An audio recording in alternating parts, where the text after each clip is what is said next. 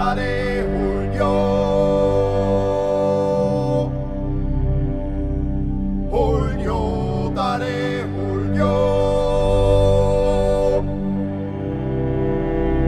Drei hohe ho.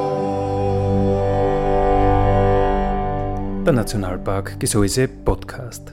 Der Podcast des einzigen Nationalparks der Steiermark.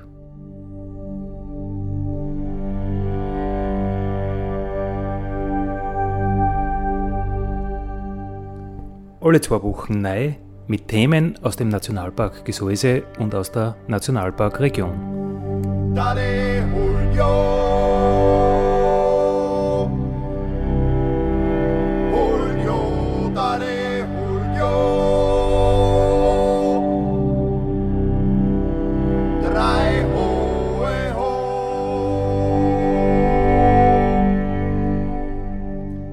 Schön, dass ihr mit dabei seid beim Nationalpark Gesäuse Podcast.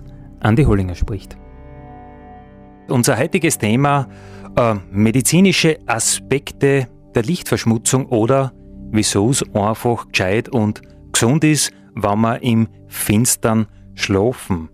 Mein heutiger Studiogast ist Dr. Dietmar Hager. Herzlich willkommen. Grüß Gott. Dr. Hager, Sie sind äh, Facharzt für Unfallchirurgie, Spezialist für Handchirurgie. Ja. Ist das richtig? Das stimmt.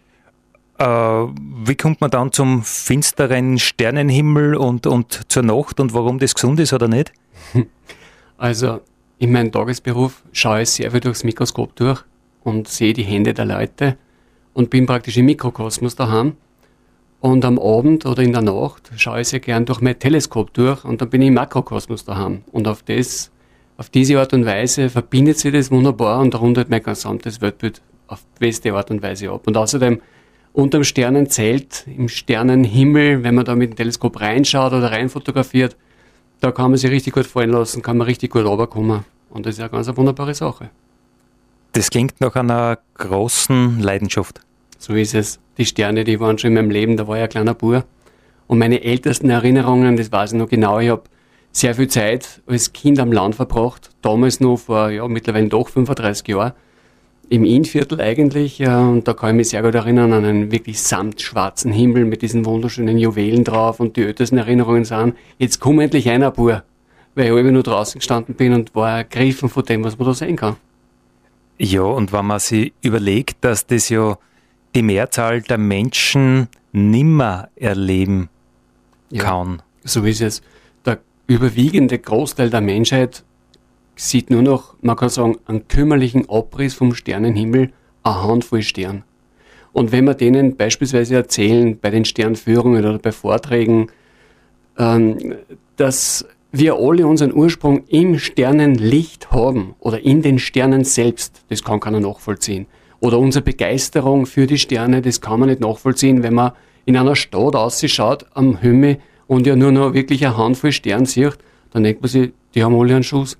Was ist denn da so besonders dran? Aber wenn man zum Beispiel im Nationalpark Kalkalpe ist in der Nacht, ja, und dort unterm Sternenzelt steht, dann kann man das wirklich erfassen und auch ergreifen und dann, wenn wir vielleicht dort sind und Geschichten dazu erzählen, auch begreifen, was die Sterne mit unseren Menschen zu tun haben.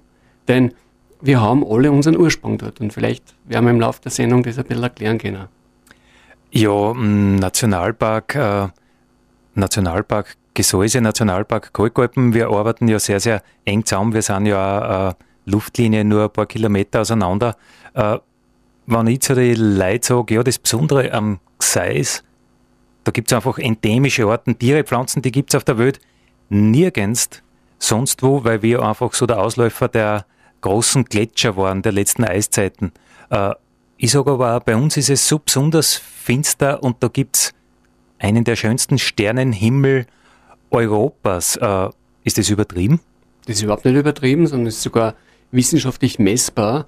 Wir haben ja hier in eurer Gegend einen Sternenhimmel zur Verfügung mit sogenannten 21 M9, also 21,9 Magnituden. Das heißt nichts anderes, als dass es ein Sternenhimmel ist, der gute 6000 Sterne dem menschlichen Auge anbietet. Und wenn ich das vergleiche mit vielleicht einmal ein paar Dutzend Sternen in einer Stadt, ja, dann ist das einfach unglaublich viel. Also das ist messbar und das ist nicht übertrieben, sondern das ist ein Juwel. Also ihr wohnt da inmitten eines Juwels äh, in der Natur und habt den Ursprung des gesamten Lebens unmittelbar vor eure Augen. Ihr braucht in den Kopf zurücklegen und seid schon dort. Ja, dieser Sternenhimmel, das ist was sehr Romantisches, darf ich jetzt allerdings glücklicherweise oder ich weiß nicht, ja, auf jeden Fall glücklicherweise mit meiner Frau erleben, weil diese Romantik habe ich in meinen jungen Jahren schon auch, äh, für andere Zwecke sehr, sehr gut braucht. Also ich glaube, der Sternenhimmel fasziniert jeden. So ist es.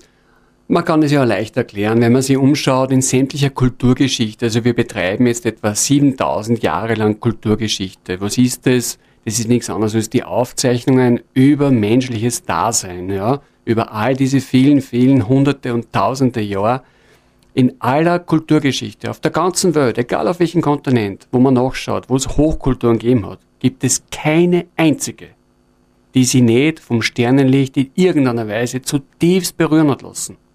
Und nur einmal, wenn man da bei euch am Sternenhimmel aufschaut, ist das völlig nachvollziehbar, völlig klar weil da ist die Pracht und die Vielfalt so schön da. Ja, mit der Milchstraße von einem Horizont über den Himmel auf zum anderen ist es einfach da. Und da kann man sehr gut verstehen, dass die Menschen damals in der alten Zeit einfach auch sehr viel Zeit investiert haben, um der Natur bei Nacht zu begegnen.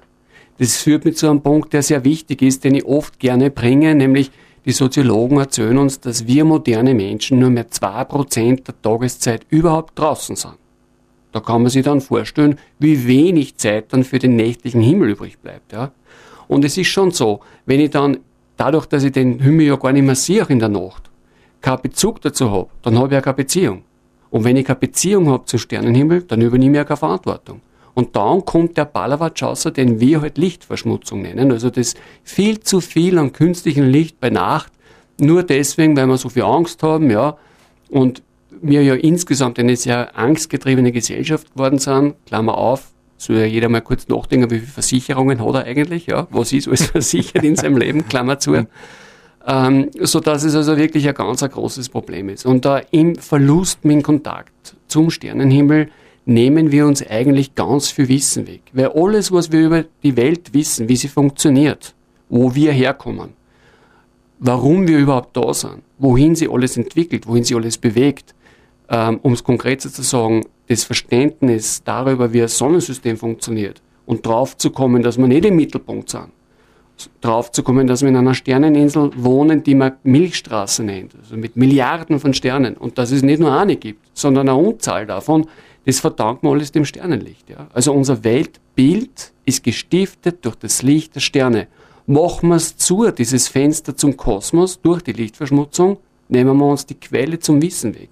Wir dürfen sehr gespannt sein, wie die nächste Generation von Menschen über ihr Weltbild nachdenken werden, wenn die nur noch einen kümmerlichen Abriss vom Universum sehen, nämlich sich selber. Oder eine Stadt. Oder meinetwegen ein Land. Ja?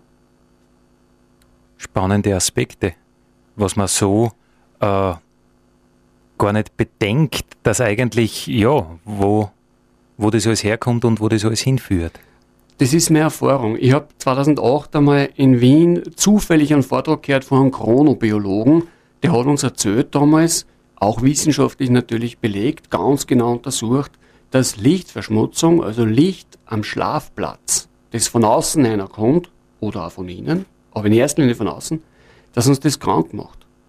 Und zwar so derartig krank, das führt mitunter bis zu Krebserkrankungen, ja dass ich mir gedacht habe, wenn ich jetzt heimfahre aus Wien, dann werde ich alles machen, was mir zur Verfügung steht, dass ich die Entscheidungsträger aus Wirtschaft und Politik besuche. Einige würden sagen, ich habe sie heimgesucht und nicht besucht, um denen klarzumachen und nahezulegen, wir müssen da was ändern. Ja?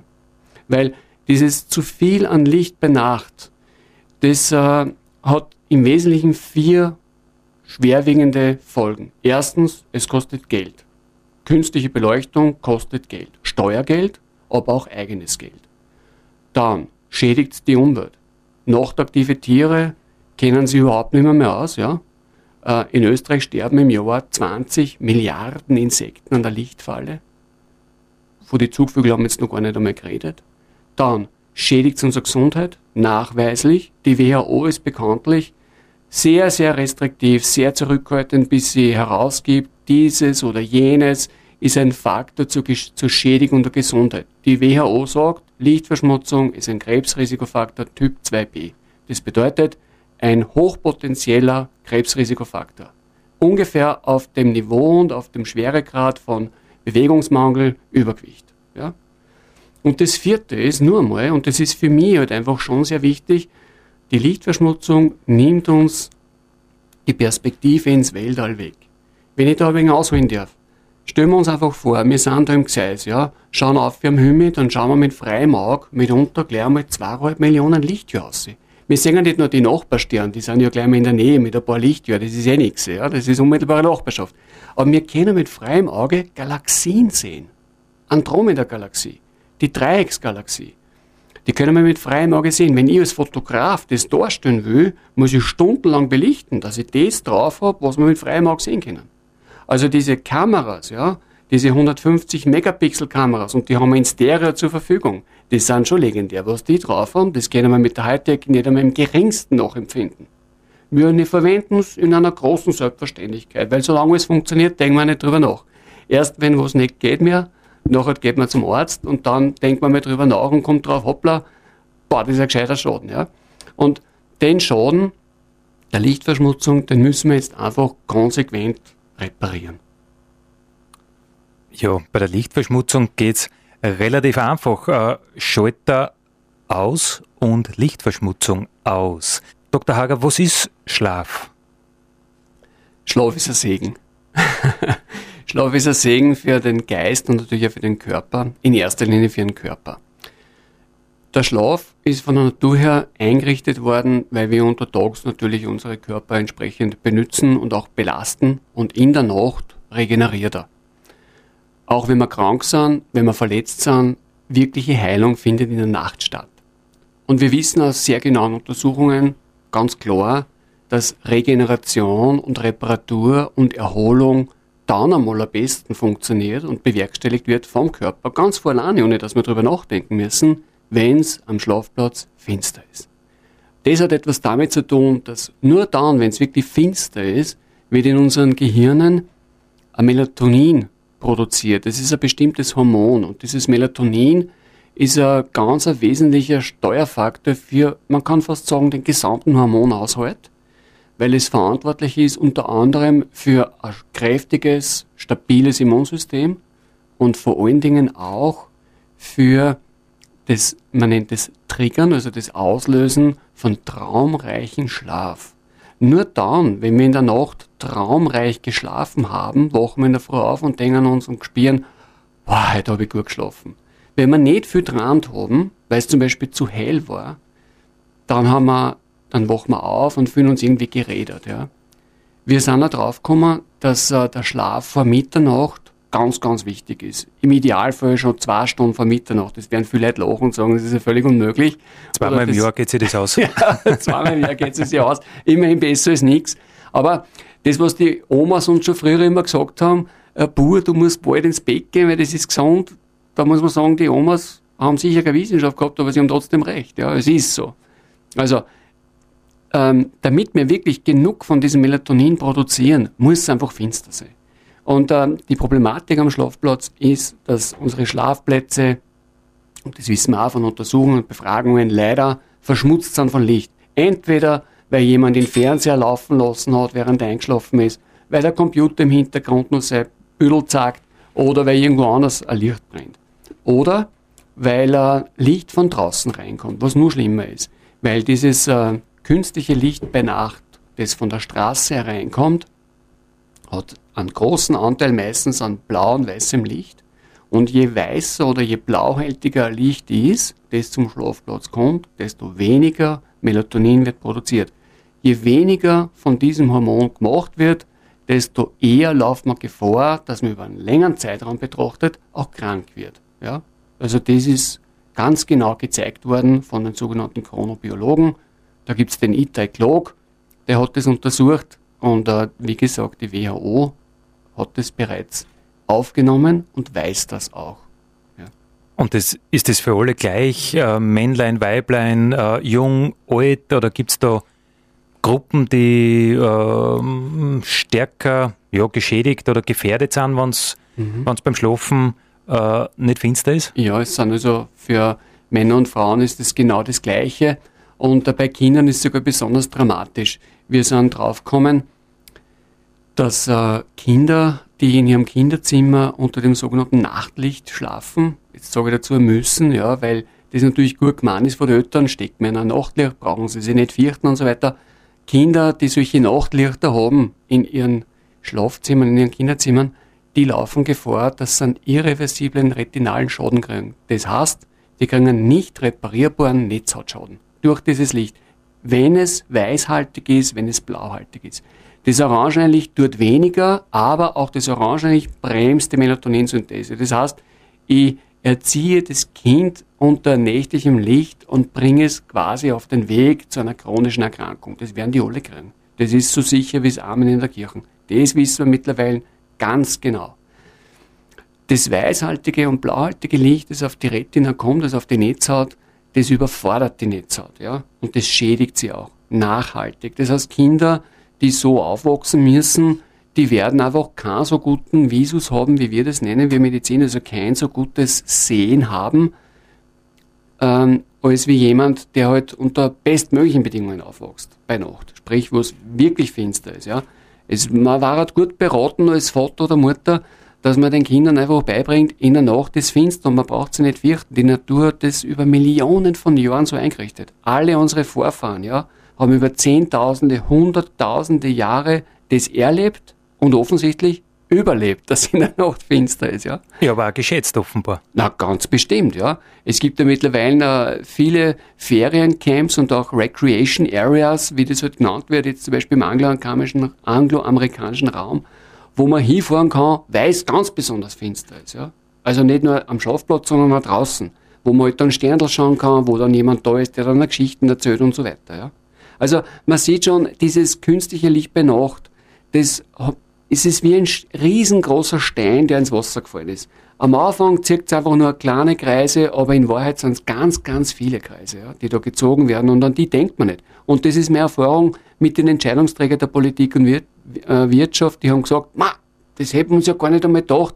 Und wenn ich dann gefragt habe, und wieso, wieso beleuchtet ihr zum Beispiel in Kirchendorf in eurer Gemeinde mit 500 Watt? dann ist die Antwort drauf, naja, das ändern wir jetzt gerade auf 57, weil die Nachbargemeinde hat auch 500 Watt. Und wir fahren mit 57 drauf, ja. Das ist ja so, mir hat so mein Eindruck, war immer in der Stadt Linz, wo ich herkomme, kaum ist irgendwo ein neues Gebäude gebaut, hat der Bürgermeister so eine Art autonomen Reflex, muss er schon angestrahlt werden, ja. Und wenn wir dann herkommen sind und gesagt haben, hey, ihr könnt das schon machen, aber wann, dann muss man es gescheit machen. Nicht das Licht von unten nach oben, wo das Licht ja dann am Gebäude vorbeigeht, in den Himmel auf, weil wem nutzt das dort? Na, genau nicht. Weil was hilft es dem Astronauten in der ISS, wenn er oben schaut und er sieht, na, die Linz am Licht auftrat? Ja? Oder die Lierzner. Ja, so viele so viel Astronauten gibt es eigentlich eh nicht. ja, aber was halt dann schon ähm, schädigt, da sind halt die nachtaktiven Tiere, wie gesagt. Ja. Wir haben eine ganze Reihe von Vogelarten verloren bereits durch die Lichtverschmutzung europaweit. Ja. Weil es äh, zu wenig Insekten gibt. weil es zu wenig Insekten gibt, nicht nur deshalb, sondern weil die, die äh, Zugvögel, die bei Nacht fliegen, sich nicht mehr, mehr auskennen und sich nicht orientieren können. Ja. Und die Insekten können sich auch nicht orientieren mit dem Fündlicht. Weil so ein Insekt, ja, wenn es so äh, mir nichts, dir nichts, äh, ohne sich was Böses zu denken, dahin fliegt, orientiert sich das am natürlichen Licht bei Nacht. Das ist entweder die Milchstraßen oder der Mond. Und nachdem diese Lichtquelle praktisch unendlich weit weg ist, kann es, äh, nachdem es 90 Grad zu dem Licht fliegt, auf einer geraden Linie fliegen. Ist die Lichtquelle nahe, ist 90 Grad dazu, der Bogen, den es fliegen muss, ein Kreis. Das ist der Grund, warum Insekten Lampen oder Laternen umkreisen, weil es genau 90 Grad zum Lichtstrahl fliegen. So lang, bis sie erschöpft zu Tode fallen, ja. Okay, und die glauben eigentlich, sie fliegen dem Vollmond. Ja, sicher, klar, ja. weil die haben jetzt nicht die Smartness, dass sie das unterscheiden können. Ja. Das müssen wir ferner unterscheiden. Nur damals nicht. Weil uns sind die Insekten ja ziemlich wurscht. Mhm, mh. Ja, lauter Dinge, die man nicht bedenkt. Die man also, nicht bedenkt, genau. Aber die man halt, äh, eh, wie du gesagt hast, relativ äh, leicht beheben kann. Ja? Licht aus und äh, oder zum Beispiel ein Blenden vorbringen. Nicht? Wenn Sie jetzt vielleicht äh, die Leute, die uns zuhören, fragen, vielleicht kommt ja was dazu beitragen, dass es wieder ein bisschen finsterer wird bei uns, dann sage ich drauf, genau das kennt's, ja. Ihr könnt sich anschauen, zum Beispiel muss das sein, dass die Kugellaterne, die solarbetrieben ist im, im Garten in der Nacht um zwei in der Früh brennt, muss das sein? Und wenn ja, für wen? Ist das schön? Geht sie um drei aus und sagt, mei, ist das schön? Oder muss, kann man das antragen? Oder man kann sich fragen, ähm, wie schaut denn meine Beleuchtung aus zur Garage, zur Haustür? Habe ich da eine Laterne, die die ganze Nacht brennt? Habe ich einen Bewegungsmelder vielleicht schon dran? Und habe ich ein Blenden vor, dass das Licht dahin geht, wo ich es wirklich brauche, nämlich auf der Straße unten am Weg. Ich brauche das Licht nicht im Gesicht, das blendet mir nicht da. Ich brauche das Licht ja nur dort, wo ich mich, wo ich mich zurechtfinden muss beim Gehen oder bei der Haustür. Und wenn ich Blenden vorbringe, dann komme ich drauf, boah, ich brauche gar nicht 70 Watt, ich komme mit 20 Watt ja völlig locker aus oder weniger. Ja. Weil es mir nicht blendet. Weil es mir nicht blendet. Und weil ich es ja steuere und dorthin los, wo ich es brauche. Und in der, in der Öffentlichkeit macht man das mit den sogenannten Full-Cut-Off-Laternen. Laternen, die das Licht ganz streng keilförmig oder kegelförmig nach unten hinlassen. Ja, damit kann ich mir 70% an Steuergeldern einsparen. 70% Geld. Ich meine, wir leben jetzt schon in einer Zeit, wo Begriffe wie ähm, Ressourcenschonung und Energieschonung relevant worden sind. Ja? Also der EU-Wahlkampf, der jetzt kommt, da war sie von den verschiedenen Bewerbern, dass das ein ganz ein wichtiger Faktor worden ist. Endlich, muss man sagen, hat nicht lang genug gedauert. Ja, ja ich meine, äh, die Verschwendung von Ressourcen, das Vergeuden von Strom, das Beleuchten von Hausfassaden, es ist halt einfach nicht zeitgemäß und es ist einfach nicht cool. Und das ist ganz einfach auch Zeit geworden, finde ich. So ist es, ja. Unser Thema sind die Sterne, die man bei uns im Gseis ja noch sehr, sehr gut sehen kann. Äh, Dr. Hager, wo kann man die Sterne beobachten oder wo kann man sie beraten lassen, anleiten lassen, wenn man sie bei den vielen tausend Sternen, die man da sieht, wenn es finster ist, äh, gar nicht mehr zurechtfindet?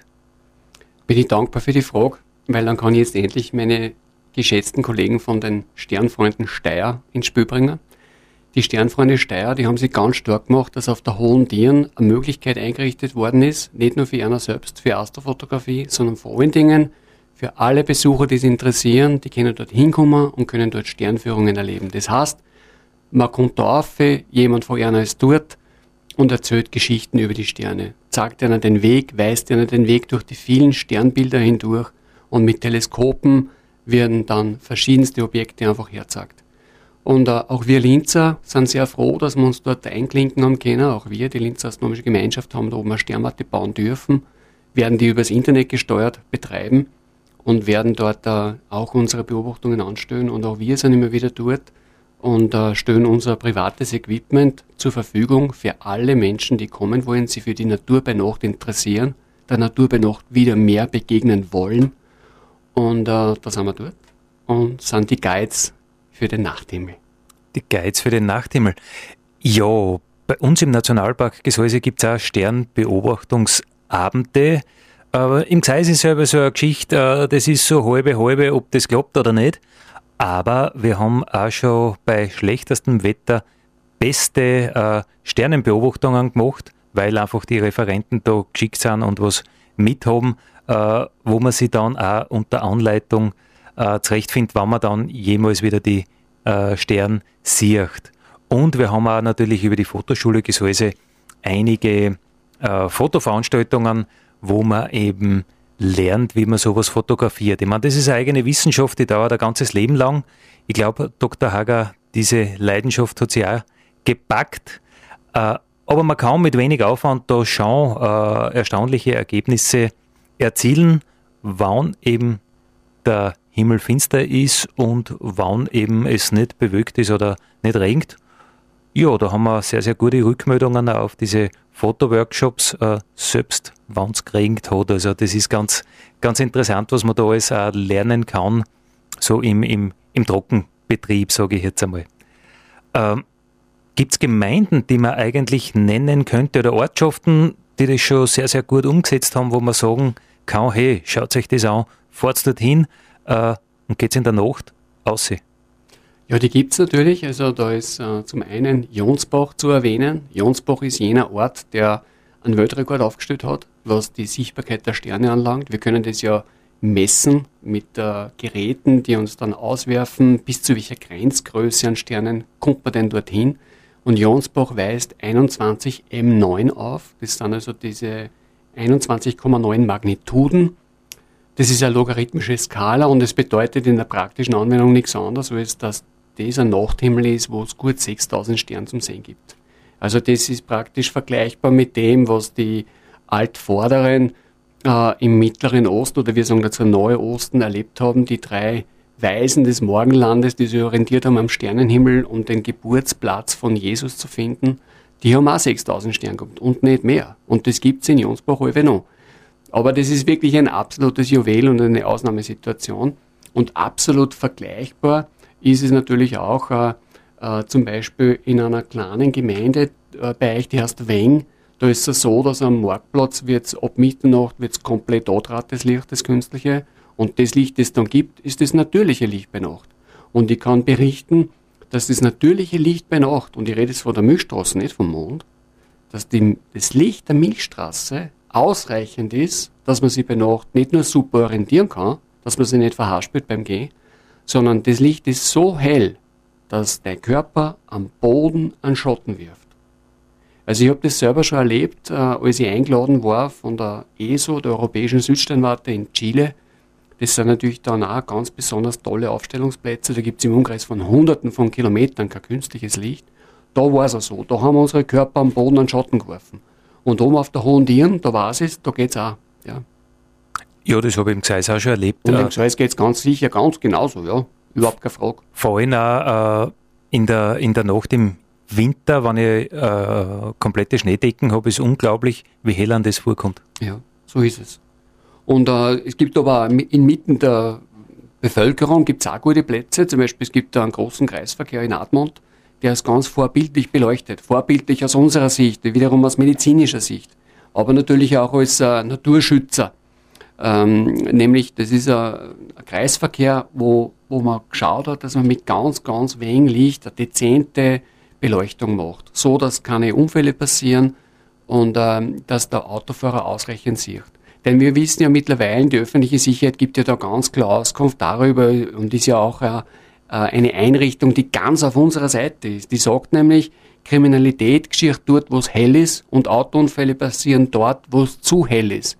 Und wenn wir sich anschauen, in den Benelux-Ländern, wenn man sich zum Beispiel Satellitenkarten anschaut, also Europa bei Nacht von der ISS mhm. aus vom Satelliten, dann sieht man ja, dass die Gegend äh, Benelux-Länder, aber auch mittlerweile leider bei uns in unseren Breiten die, die haben so derartig massiv viel Licht und die haben auch die allermeisten Verkehrsunfälle bei Nacht, ja. Weil das ist zwar gut gemeint, dass man meint, okay, man macht jetzt den Autofahrer richtig schön hell, aber es wird natürlich leider nicht darauf geachtet, wie viel Licht braucht man wirklich und vor allem in welcher Frequenz braucht man es denn eigentlich. Denn ein Killer oder Garant, ein Garant für Unfälle ist weißes Licht, das ist ein Garant. Besonders dann, wenn es am blendet. Wenn ich also eine Laterne habe, die das Licht praktisch kreisförmig auslässt, vielleicht den Himmel auch noch auf, aber vor allen Dingen praktisch mir ins Gesicht als Autofahrer, da bin ich geblendet. Und auch wenn die Dynamic Range vom Auge, also der Umfang, den das Auge verwalten kann zwischen hell und dunkel, eh unglaublich groß ist, ist das zu viel. Und dann braucht es nur mehr ein bisschen länger. Tropfen nur auf der Scheibe, dann sehe ich genau gar nichts mehr. Und dann schäfert's. Aber wenn ich Laternen einsetze, die ich nicht einmal sehe, weil das Licht nur auf die Straßen geht und nicht in mein Gesicht, ja. Und wenn ich äh, dabei eine Lichtfrequenz benutze, die man am besten wahrnimmt im Orangen, orange leicht rötlich, dann habe ich erstens einmal einen Frequenzbereich, der auch sogar Nebel super durchdringt. Das heißt, ich habe dann ein Licht zur Verfügung, das mich nicht blendet und kann dann sogar noch durch einen verregneten ähm, Himmel durchschauen. Und äh, vor allen Dingen, ich äh, sorge dafür, dass ich diesen gefährlichen Blendeffekt nicht habe. Daher hat es also die Bestrebungen gegeben, dass man halt sehr viel mit Natriumdampflampen arbeitet oder jetzt mit LED, das halt in dem Frequenzbereich arbeitet. Das ist gescheit, das ist vernünftig, das macht dann Sinn. Also technisch gab es äh, durchaus Lösungen. Gibt's, definitiv, klar. Werden ja auch angewendet. Es gibt ja eh ganz viele Gemeinden, die das auch schon umsetzen. Zum Beispiel kann aus Oberösterreich berichten, fällt mir gleich meine Freistadt, hat den Stadtkern.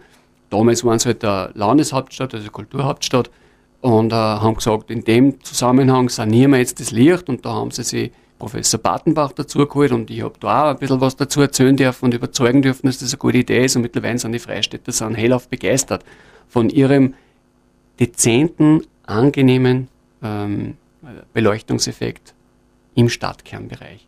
Man sieht alles, was man sehen will, man macht das, was man Beautification nennt. Und man lässt die Natur zum Kraut, man schont die Gesundheit. Und man spart auch Geld. Beautification, also das gezielte, äh, akzentuierte Licht, um, um irgendwas, was man schön findet, äh, darzustellen. Ja, genau. Beautification, ein neues Wort, gefällt mir. Dr. Hager, äh, da ist privat einfach sehr, sehr viel Leidenschaft, sehr, sehr viel Interesse. Das hört man einfach bei jedem Satz. Äh, wenn ich jetzt sage, ich will diesen berühmten Dr. Hager sehen und kennenlernen, wo hätte ich da die Möglichkeit? Ja, da gibt es eine Möglichkeit, nämlich im Asia Electronica Center in Linz. Da darf ich ein paar Mal im Jahr sein. Da habe ich vor vielen, vielen Jahren, 2009, im Internationalen Jahr der Astronomie, gemeinsam mit Gerfried Stocker ein Format eingerichtet, das nennt sich Deep Space Live. Das ist jetzt äh, mittlerweile ein Selbstläufer. Und äh, an manchen dieser Donnerstage, Abende um 19 Uhr bin ich dort und erzähle den Menschen etwas über den Sternenhimmel. Und das Besondere an diesem Deep Space im AEC Linz ist, dass wir dort acht Hochleistungsbeamer zur Verfügung haben, sodass wir simultan auf die Wand und am Boden mit 8K-Technologie ein dreidimensionales Modell des gesamten Universums darstellen können. Also das heißt, mit dem Aufsetzen von diesen Shutterglasbrühen betrete ich wirklich das Weltall. In reeller Form. 8K ist schon eine unglaubliche Auflösung, ja. Und wir projizieren das Modell auf eine 16 mal 9 Meter Wand und Boden gleichzeitig. Das heißt, man kann, wir fangen dort immer an, in einer Umlaufbahn um die Erden. Ich sage immer, willkommen im, in einem Arbeitsplatz, den nur einer kleinsten Elite von Menschen zur Verfügung steht, nämlich in der ISS. Ja. Die haben ein Büro mit einer Aussicht, wo du auf der neu schaust. Mhm. Das sehen wir aber dort auch. Und das erleben wir auch. Und das Gefühl, wenn man sich da ein bisschen einlässt, das kommt ganz gut dort an. Ich habe ja da manchmal schon ISS-Astronauten eingeladen gehabt, live, die waren bei uns quasi virtuell da und haben erzählt über ihre Arbeit. Da fangen wir an. Dann fliegen wir langsam aus, vorbei am Mond, vorbei an die Nachbarplaneten, springen zu ein paar Planeten, wenn ein Haufen Kinder da sind, dann lassen wir sie immer durchtanzen durch den Ring vom Saturn. Das erlebt man richtig an seinem eigenen Körper. Ja. Dann fliegen wir weiter aus und schauen uns natürlich die Nachbarsterne an. Besuchen die sogenannten Exoplaneten, also Planeten, die nicht um die Sonne kreisen, sondern um fremde Sterne. Von denen kennen wir ja schon weit über 10.000. Dann fliegen wir nur weiter raus und schauen uns die gesamte Milchstraße an. Also diese Galaxis, die wir Milchstraße nennen, die unser Zuhause ist, sehen und erleben, wo wir denn da daheim sind. Weit draußen in der Peripherie, überhaupt nicht im Zentrum. Also das, was man vielleicht so intuitiv gerne hätte, dass wir im Mittelpunkt sind, mhm. spielt es mal gar nicht. Ja. ja. Wir haben einen ganz klar zugewiesenen Platz, der bedeutsam ist, aber wir sind in der Peripherie. Ja, und dann lassen wir das auch noch zurück und fliegen nur wieder raus und gleich einmal so ein paar hundert Millionen Lichtjahre und sehen dann die Nachbargalaxien und stellen dann fest, dass alles auf eine wundersame Art und Weise miteinander verwoben ist, auf wissenschaftlicher Ebene vermittels der Gravitation. Und wenn man die Grenzen der Wissenschaft ein bisschen hintanlassen oder hintanstellen will und hinterlassen will, dann darf man sich da ein anderes dazu vorstellen. Ja. Aber es ist alles erlebbar und auch begreifbar. Man kann da wirklich reell nach diesen ganzen Galaxien auch greifen und sie auch sehen. Und alles, was wir Astrofotografen jemals fotografiert haben, katalogisiert haben, gemessen haben, Entfernungen, Geschwindigkeiten, das kann man dort erleben. In einer Art und Weise, wie es weltweit einzigartig ist. Ja? Und äh, die nächste Gelegenheit ist der 16. Mai, 19 Uhr. Da werde ich dort sein und da werden wir alle miteinander eine Reise durch das Universum machen in 3D-Stereo. Und ich freue mich, wenn ein Haufen Leute aus eurer Gegend da zu mir kommen. Ich habe schon notiert. Super. Äh, es kann ja nicht jeder ins Gseis ziehen, weil es ja da so finster ist. Wir haben jetzt noch ein paar Minuten Sendezeit. Äh, was sind so die Do's and Don'ts, äh, wann ich jetzt ein gesund leben will, wann ich jetzt ein gesund schlafen will, wann ich jetzt ein Kinder habe, äh, Gott den Nationalpark betrifft, ist momentan auch sehr stark, dass wir sehr äh, ein sich verjüngendes Team haben. Diesen Jungmüttern und Vätern, was kann man denen sagen? Oder wie soll man wohnen? Also eines der wichtigsten Dinge ist, dass man sich anfreundet mit der Finsternis. Dass man das einfach anerkennt und sagt, ganz vertrauend auf die Natur, auf ihre Erfahrung von Millionen von Jahren, dass man sagt, in der Nacht ist finster. Und wir sind immer als Menschen gescheit, wenn wir versuchen, es der Natur nachzumachen. Es hat sich noch nie bewährt, wenn wir versuchen, es gescheiter machen zu wollen wie die Natur. Das kennen wir gar nicht. Weil wenn wir sich anschauen, dass die Erden seit Millionen, ja Milliarden von Jahren gibt und die verschiedenen Spezies, die es da gibt, ja, haben so viele Millionen Jahre Zeit gehabt, in ein ganz ein komplexes und sehr gut funktionierendes System sie einzugliedern, dann ist es einfach völlig abstrus und eigentlich auch überheblich, ja, zu meinen, wenn wir da so einen winzigen Augenblick als Menschen da sind, jetzt machen wir es gescheiter. Also ich spreche nur an mit einem Nebensatz äh, Sommerzeit, Winterzeit. Also die Idee, permanent auf Sommerzeit umzustellen, ist ein Garant für chronische Krankheiten. Ja, wenn wir unseren Biorhythmus, der verlinkt ist, eins zu eins, unmittelbar mit dem Rhythmus von Tag und Nacht, um eine Stunde shiften, hat das garantiert Auswirkungen, die wir jetzt nicht gut erahnen können. Wir haben eine gewisse Vorstellung davon, was das machen wird. Wir können es ja jetzt schon messen, bei den Menschen, die das schon umgestellt haben. Ja. Aber äh, gescheit ist das nicht. Das heißt, am besten ist es, man freundet sich damit an und macht es der Natur nach und schafft für die Kinder und auch für sich selber einen Schlafplatz, wo es wirklich finster ist. Und zwar im Idealfall nicht, indem man Jalousie überlässt, sondern im Idealfall, dass man es draußen auch finster hat. Ja? Mhm. Weil äh, dann ist es ein Win-Win für alle. Eine Win-Win-Situation für alle. Viele Politiker haben mir gesagt, na ja, wenn das Finstere so gut ist, das glaube ich nicht, dann sollen die Leute die Jalousie überlassen. Ja? Und ich habe gesagt, warum eine teure Jalousie eine die ganz verfinstert, wenn ich draußen das Licht da dran muss? Warum? Weil das Licht, das ich draußen dann habe, das kostet wieder Geld, schädigt die Umwelt und so weiter und so fort. Das heißt, Fenster machen am Schlafplatz, äh, möglichst bald ins Bett gehen, natürlich nicht jeden Tag, ja. Äh, wir haben halt einmal die Nacht zum Tag gemacht, das taugt uns ja. Manche Leute müssen arbeiten in der Nacht, ja. Ich weiß, wovon ich rede, ich habe das lange nicht gemacht. Und andere wollen nicht gerade haben, alles recht und schön. Es geht um das, was man langfristig regelmäßig macht. Da sollte man schauen, bald ins Bett, ja, und es finster haben am Schlafplatz. Das, wenn man das schafft, tut man schon mal ganz viel für seine Gesundheit. Und dann natürlich, wenn man die Frage gestellt kriegt als Mediziner, was kommt man zum Erhalt der Gesundheit dazu, da, da löst in mir ganz viel aus, da hält man schon noch sehr viel ein, zum Beispiel mit dem Ernährung. Da ging es halt darum, dass man schaut, dass man sich möglichst basisch ernährt, ja. Leidfrei, wie ich das nenne, ja. Aber das berührt vielleicht andere Themen, die jetzt nicht unbedingt ganz genau daherkehren. Außer du magst. Naja, ich mag schon, aber wir haben nicht mehr so viel okay. Sendezeit. Das heißt, wir, wir werden uns gleich einen, einen, einen Folgetermin am besten ausmachen. Ja, gern. Weil das Thema Ernährung, das ist sicher ein, ein, ein sendungsfüllendes, wie wir, wie wir das gescheit machen können.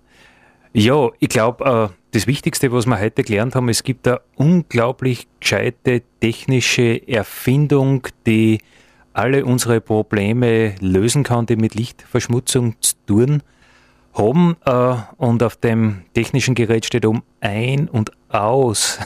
Genau, das ist es. Der Lichtschalter und ich glaube, den kann man ab und zu wirklich aufs Ausschalten betätigen. Und wir haben ja hunderte Herzen dran gearbeitet.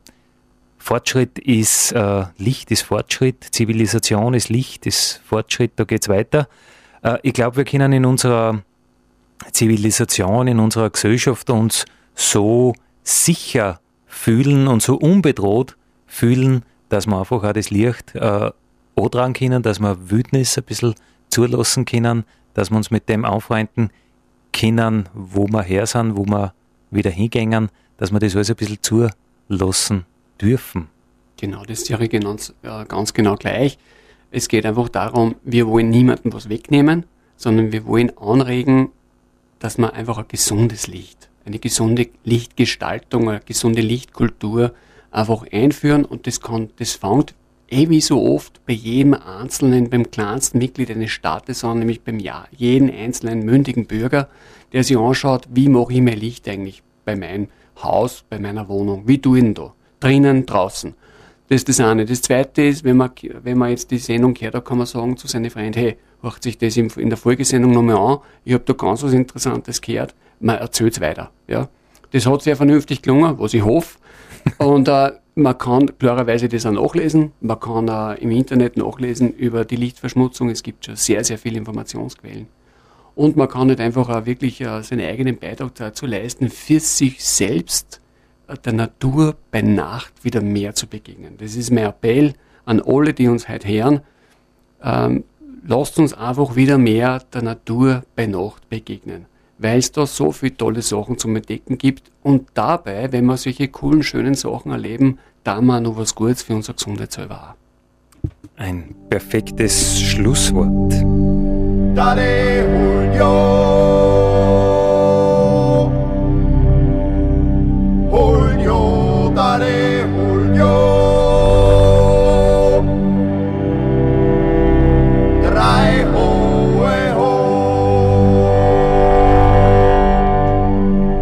Das war der Nationalpark Gesäuse Podcast für heute. Ich freue mich, wenn ihr wieder mit dabei seid in 14 Tagen. Vielen Dank.